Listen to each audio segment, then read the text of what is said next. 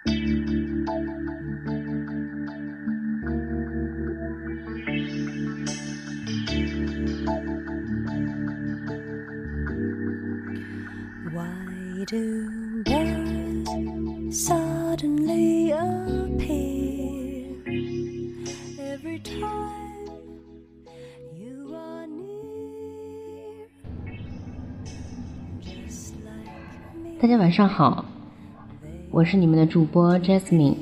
呃，二零一七年的九月十二日，我建立了自己的第一个微信群，叫做“人生读本”啊，素人访谈零一号。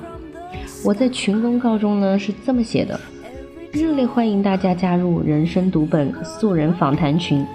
这是一个普通人之间的访谈对话电台节目，每个人都有故事。每个人都是独一无二的品牌，愿我们关注自己，成为自己，乐于分享，也帮助他人。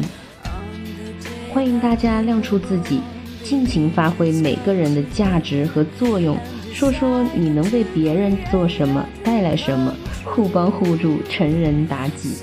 欢迎每一个人参与我的线上线下访谈音频录制。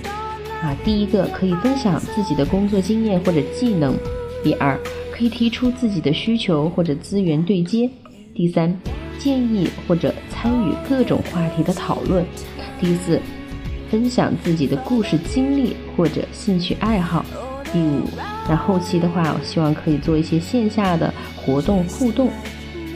愿我们每个人都可以开心做自己。那我也期待聆听你的故事。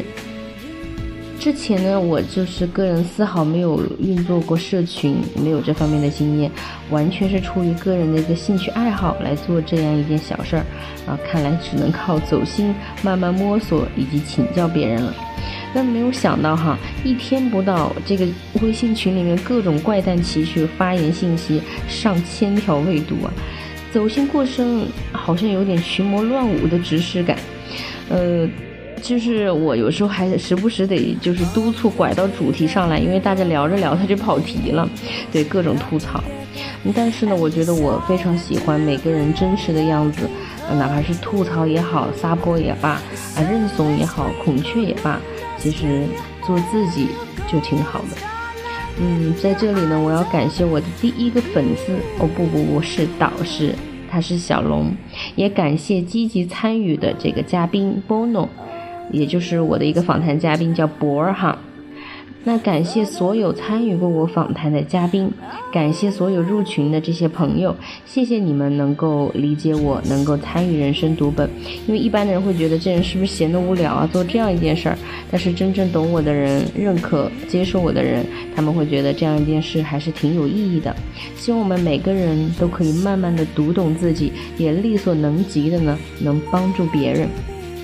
我觉得大家都是我心里面的一棵树，这棵树深深的埋在我的心里，希望我们可以一起的成长共勉。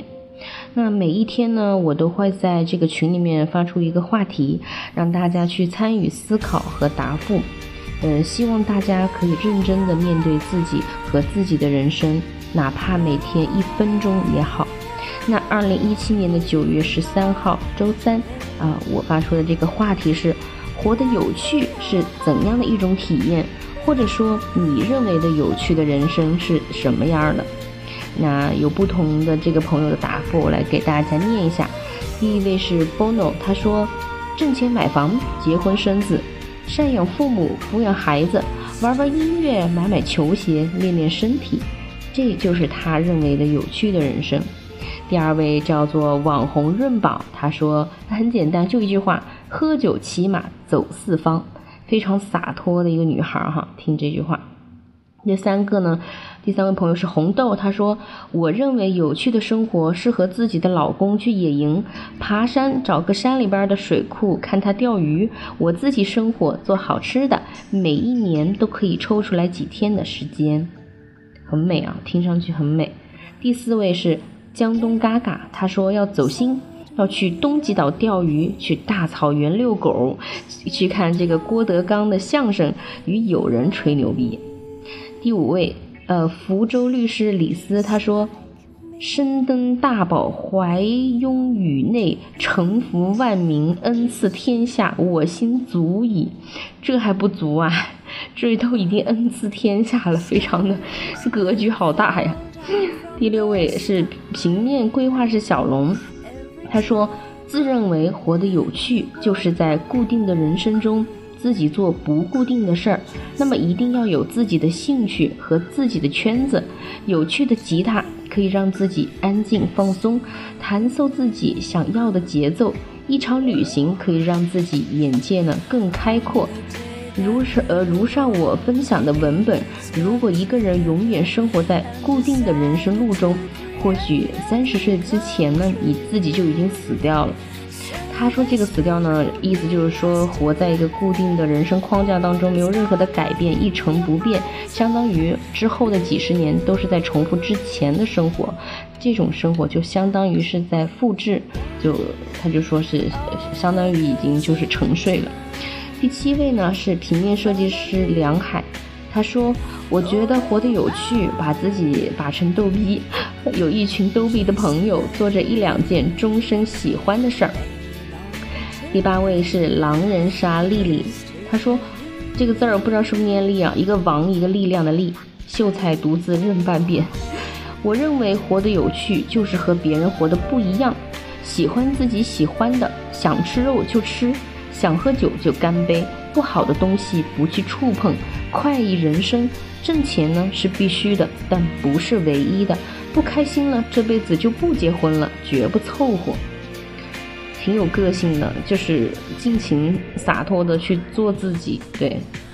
呃，第九位呢是金融培训师 Angie，他说有趣，随时可能觉得有趣啊，不伤天害理，不伤人害己啊，你管我呢，也是很有个性哈。第十位是 Owen，他说活得有趣就是每天都开心，即使工作、生活、学习遇到不顺心的事。总能自我沉淀，总有亲人或者朋友帮助你去度过难关，这个也是非常走心的一个回答哈。第十一位叫王佳，他说：“看惯潮起潮落，花谢花开，有趣就是一叶扁舟，一只烛台，一壶茶，外表平静，而内心在品答酸甜苦辣后的鱼干。”这个也是非常的诗情画意的。一个描述，第十二位呢是理财规划师伊娃，他说想走就走，想留就留，想工作就卖命的干活，想快活就肆意的潇洒，牵挂而不牵绊，成熟而纯真，又一听就是个妹子哈。然后写的就是，我觉得从她的话里面可以看出她是一个真善美的一个女孩，也非常的潇洒洒脱。嗯，第十三位呢叫 Brave，啊，他是一位美业师，就是。他说呢，工作时全心投入，闲暇时光走出去走走看看，做自己想做的。嗯，那我的回答是，等访谈了一千人再告诉你。嗯，不知道明年、后年、若干年之后，你还会不会是同样的答案呢？希望我们的人生读本像一个人生纪录片一样，伴随你走过岁月，雕刻时光。